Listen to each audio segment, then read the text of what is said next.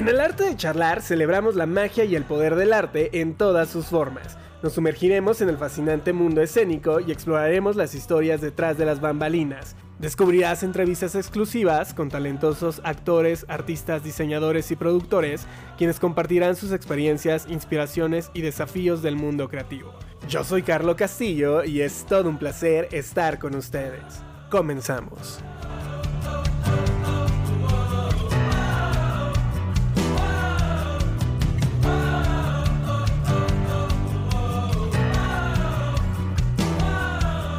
Amigos, charladores, ¿cómo están? Sean bienvenidos a un viernes más de podcast, un viernes más de arte, en el que les traemos una propuesta en escena. Uno, que me encantó. Dos, la verdad es que me súper mega divertí. Cuando llegué al teatro, yo pensé que no me iba a saber las canciones, pero ya estando inmerso en esta experiencia, porque es una experiencia inmersiva, se los debo de, decir así, si, si pudiera describirlo hacen que formemos parte del mismo show, del espectáculo, nos hacen convivir, hacen que aplaudamos, nos hacen sentir como si estuviéramos en un programa de televisión. Y este show es Bule Bule el Show y está con nosotros Emiliano Ochoa. Emiliano, ¿cómo estás? Bienvenido a tu podcast. Ay, muchas gracias, muchas gracias por la invitación. Bien, bien, acá emocionado de, de platicarles a todos de Bule Bule.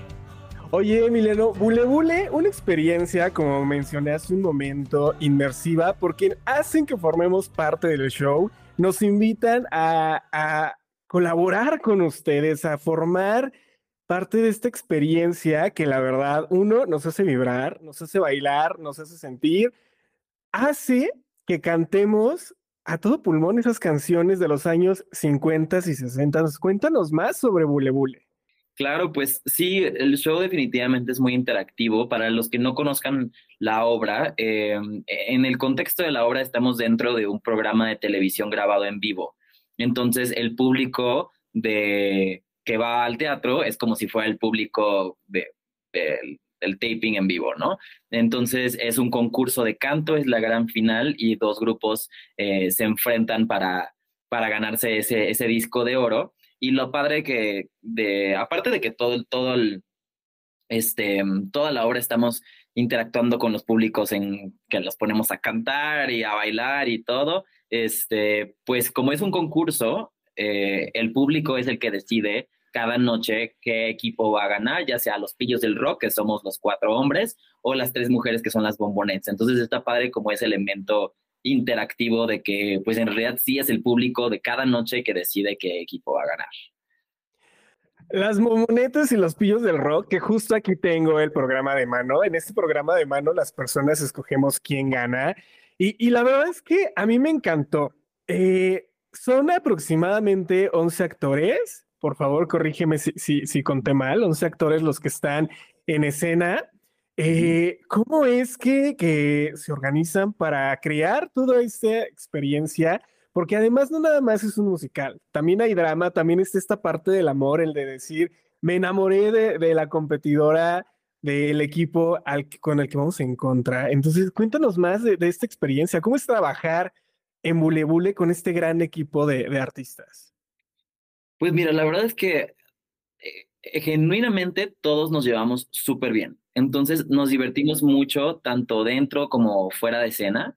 Em, en, bueno, en el elenco somos cuatro hombres, los pillos, las tres mujeres, eh, las bombonets, y está el Juana, que hace a, Freddy, que es el, conductor del programa, y luego tenemos a Chema Ortega y a Bego Ibarreche, que hacen a dos miembros como del backstage del programa, que son eh, Federico el aplausos y Kika la maquillista aparte de que también son swings en la obra, entonces también hacen los otros papeles.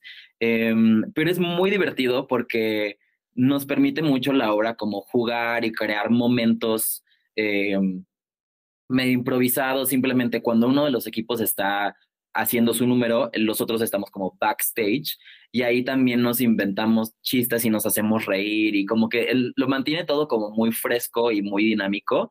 Y aparte, bueno, durante el proceso de ensayos también fue como un proceso muy de dejarnos también, o sea, del equipo creativo, nuestra directora Anaí Aloe, como de también crear nuestra propia versión de los personajes y nuestra propia manera de interactuar entre los personajes. Miranda, formas parte de las Momonets. La verdad es que cuando vi tu personaje me encantó los cambios de voz que puedes llegar a tener eh, en las canciones, en esta forma de expresarte. Yo me declaré fan. Ese día saliendo de la obra, debo de confesárselos, le escribí vía Instagram y le dije, soy tu fan, me encantó. ¿Cuál ha sido este reto eh, eh, al presentar esta obra de teatro basada en los años 50 y 60? Porque millennials, si bien centennials y, algunos por ahí generación X, tal vez estemos un poquito perdidos en, en, en esos años. ¿Cuál es este reto que ustedes presentan y cómo es que están lidiando?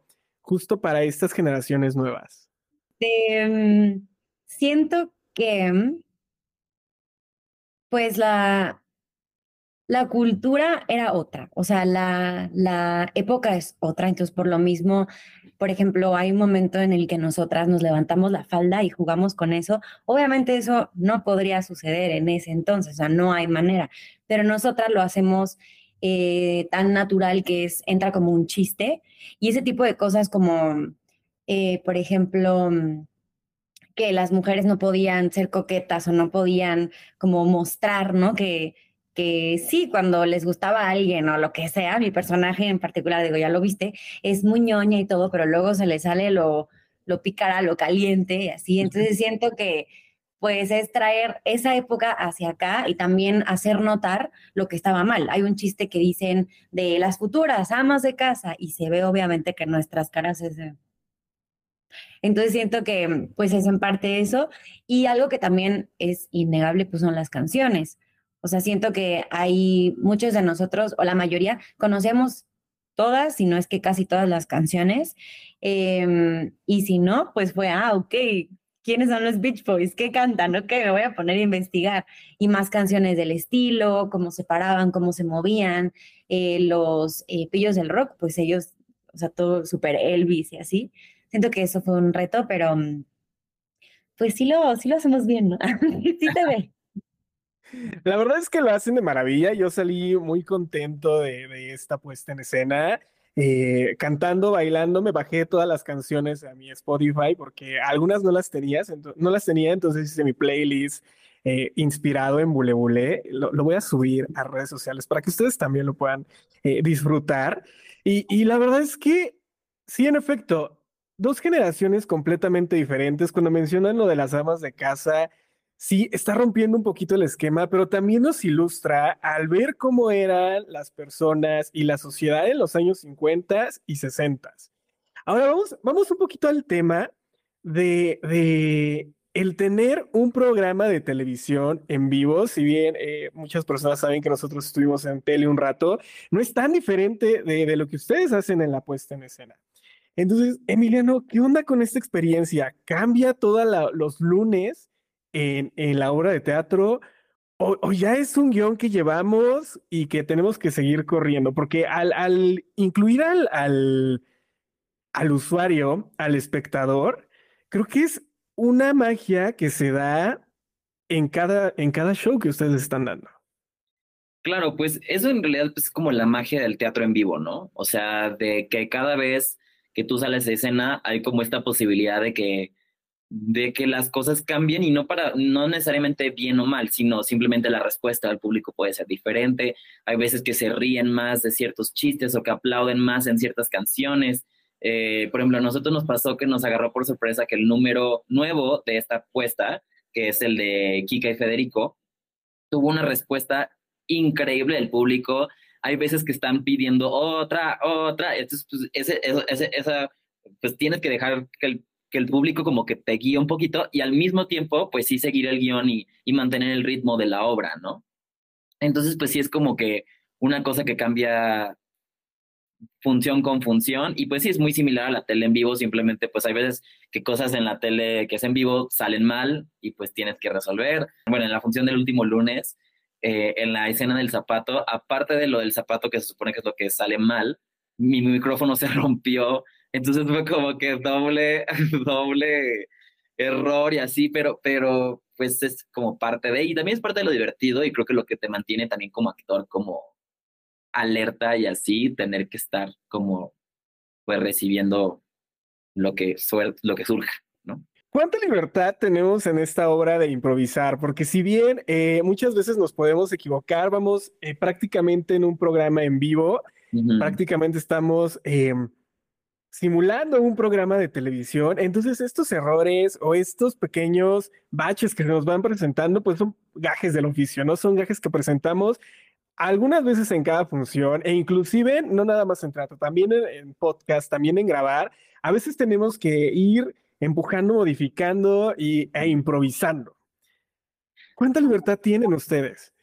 Pues, o sea, sí podemos improvisar en cuanto a momentitos, o sea, siento que hay cosas que están marcadas, ciertos chistes, hay otras cosas que cada quien juega un poquito, este, por ejemplo, no sé, Miranda y yo tenemos una, una interacción que como que nosotros mismos creamos en el número de Stand By Me, que es como un coqueteo, que no nos lo marcaron necesariamente, tampoco nos dijeron que no lo hiciéramos, pero fue como este, como que también ahí jugamos y depende de, de cómo se siente en el momento. En cuanto a diálogos y cosas así, pues sí nos, nos tenemos que, que más bien este, pues aferrar a lo que es el guion y lo que está escrito. Eh, en eso casi no hacemos tanta improvisación, pero pues no sé, o sea, cada quien de repente le mete cositas, ¿no? Miranda, no sé.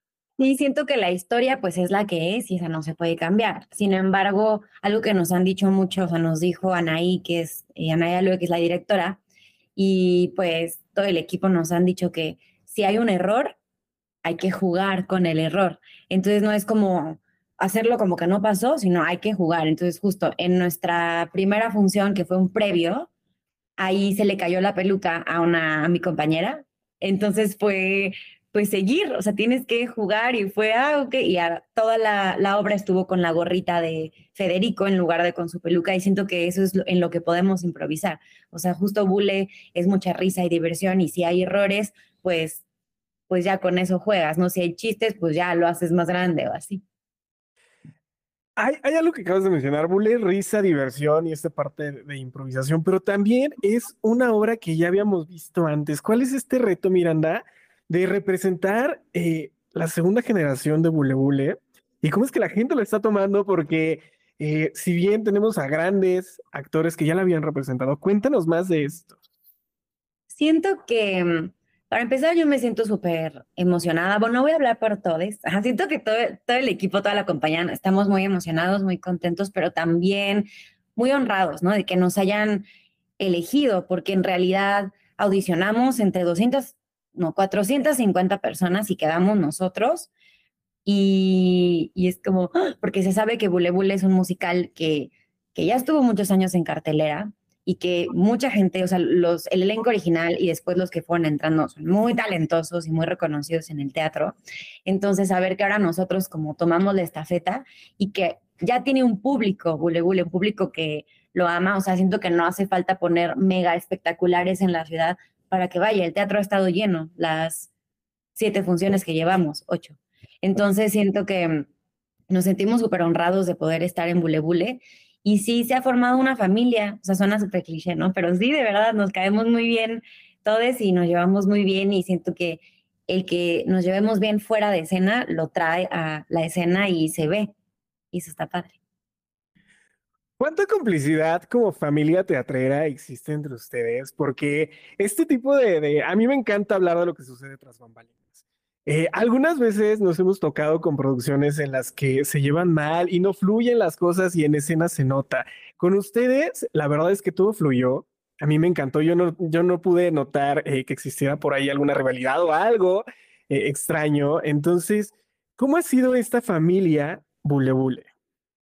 Pues eh, fíjense que, o sea, yo fui de los nuevos, nuevos, porque yo justo acabo de llegar a la Ciudad de México, yo no conocía a nadie, este, pero fue como, porque unos sí ya habían como que medio se ubicaban, habían trabajado juntos o lo que sea, pero mm, yo lo único que ubicaba era a Humberto, eh, porque también es de Guadalajara, eh, como yo, pero fue como súper rápido, o sea, la verdad es que instantáneamente siento como que, bueno, o sea, se escucha igual y raro que lo diga así, pero creo que cuando la gente, cuando todos son buenas personas, o sea, como que no hay nadie así como sangrón o con el ego acá, o sea, como que se dan fácil las cosas, ¿no? Me acuerdo que una vez dijimos los pillos de que no, pues hay que juntarnos a los cuatro para hacer como bonding, ¿no?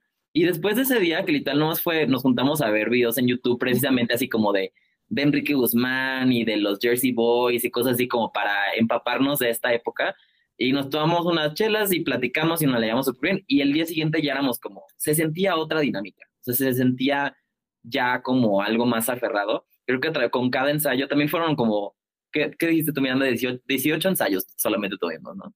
Sí, 18 ensayos contados.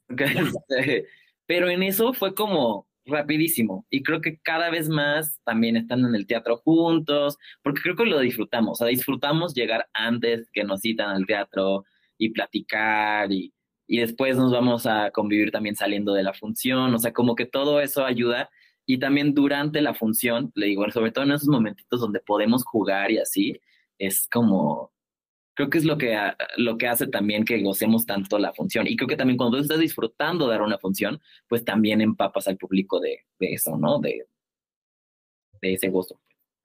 Me encanta que mencionas la parte de llegar antes al teatro y arreglarse y vestirse. ¿Cuál ha sido la, lo más difícil que han tenido en esta caracterización de personajes?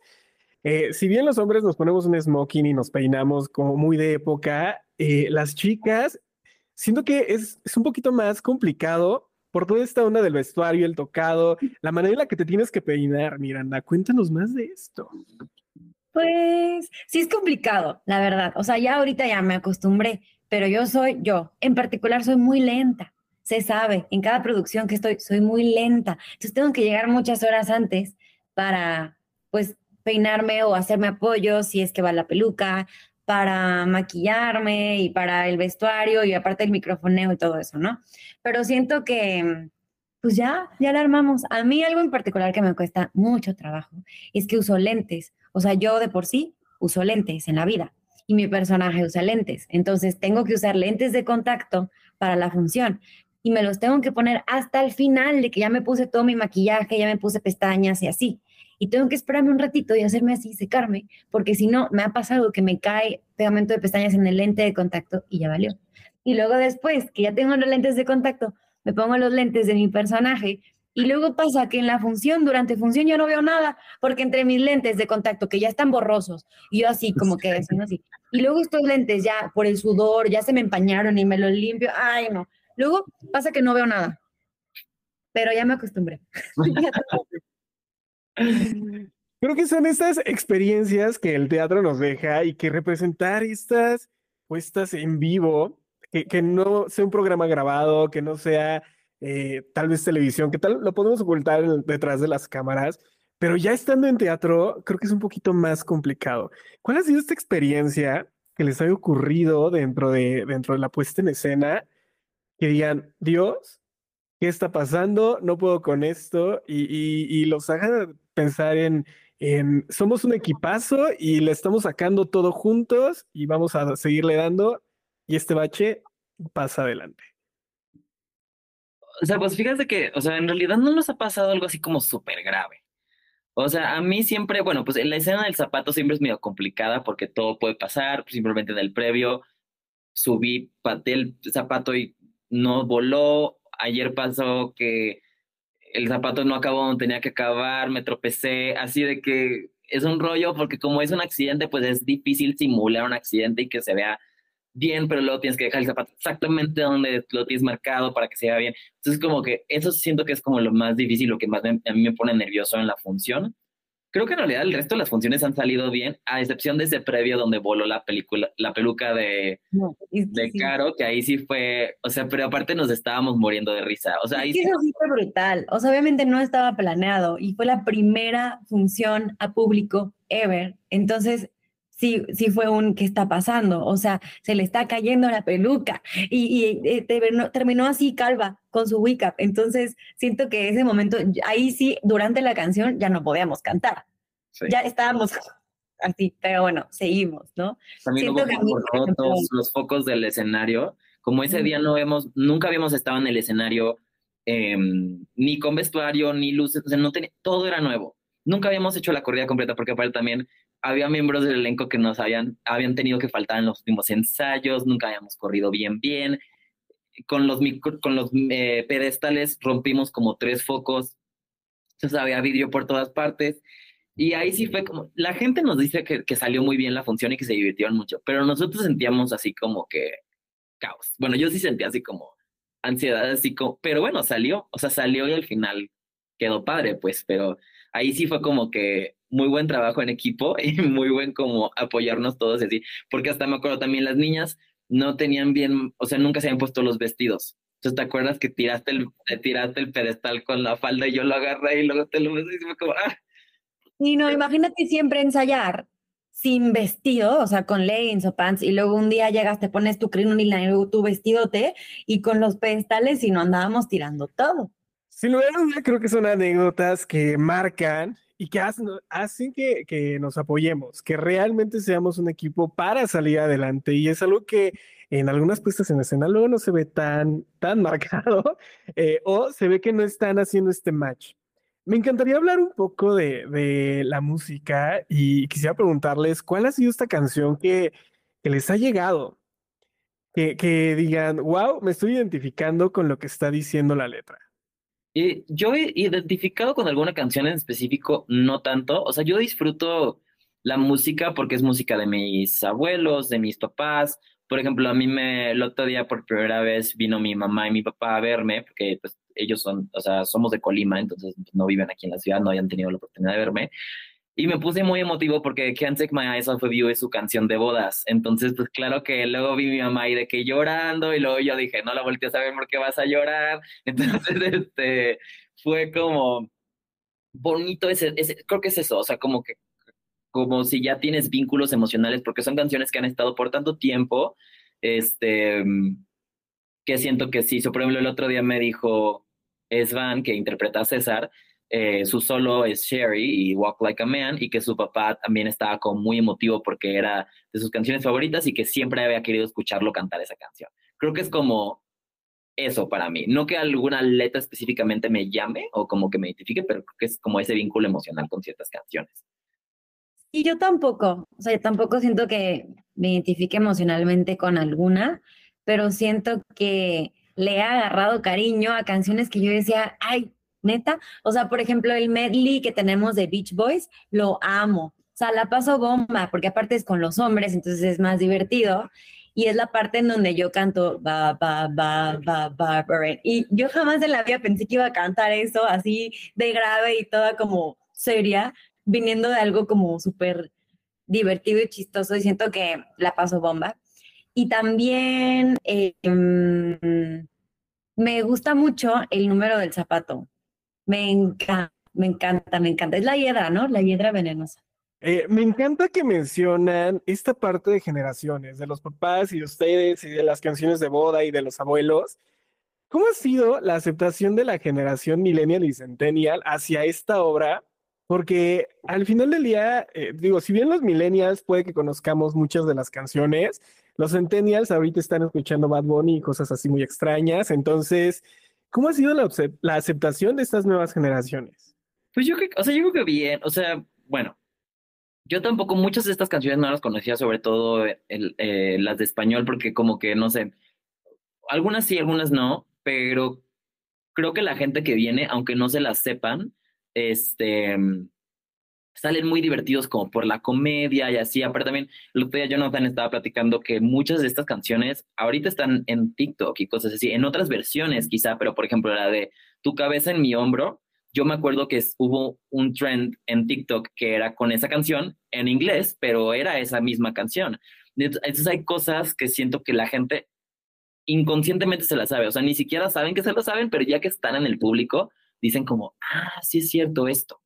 ¿No? O sea, por ejemplo, yo, antes de entrar a esta musical, yo no, yo no conocía agujetas de color de, agujetas de color de rosa y popotitos, que es la canción que yo canto. O sea, como que en, en mi mente la escuchaba y dije, cuando me la pidieron para la audición precisamente, fue como, ay, como que la ubico, pero no me la sabía. Y cuando yo llego al escenario y la gente empieza a cantar, así de que se saben letra por letra, fue como, oh, ok, es como big deal esta canción, ¿no? Entonces, este, está padre como que darte cuenta que sí se unen los dos mundos.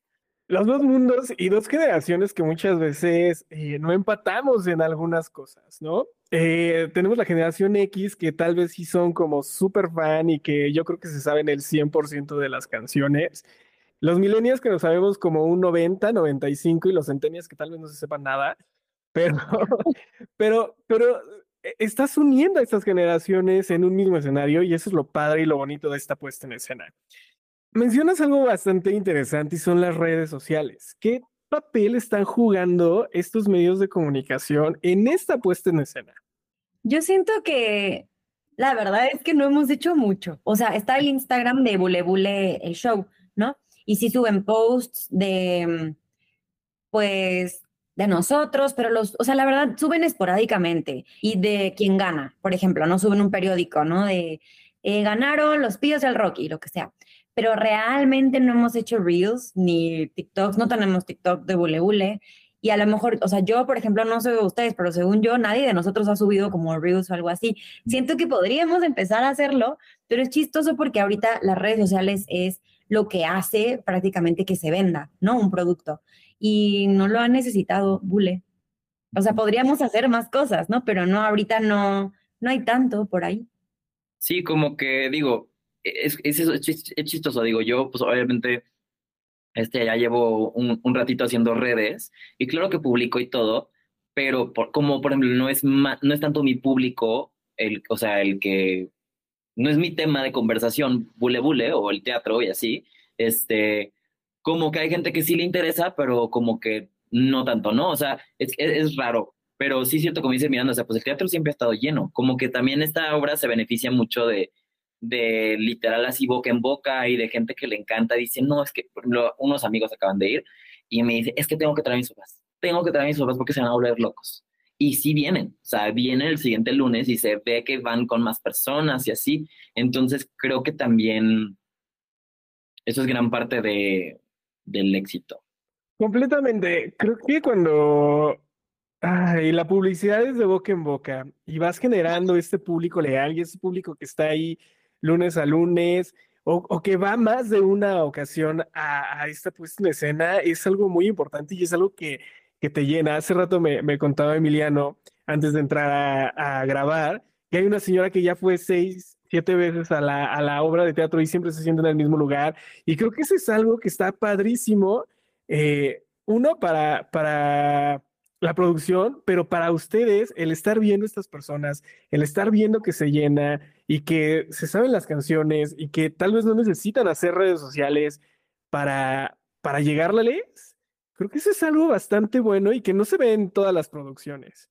Sí, aparte, bueno, es que siento que es como depende del público, ¿no? Ahorita como que las, la, mucha gente confunde, no sé, muchas vistas o muchos seguidores con gente que de verdad va a comprar un boleto o que de verdad le va a interesar ir a la obra, ¿no? Entonces, pues sí, o sea, es, es, algo padre que como que sin tanto de redes y así, se haya logrado crear este, este, este público y que aparte, como tú dices, es público leal. O sea, que va a ir varias veces, que genuinamente te va a recomendar, que no nada más va a ir como una vez y ya no volver o ya no recomendar tu, tu producto, ¿no? Entonces, pues sí está muy padre que tenga ese efecto en la gente.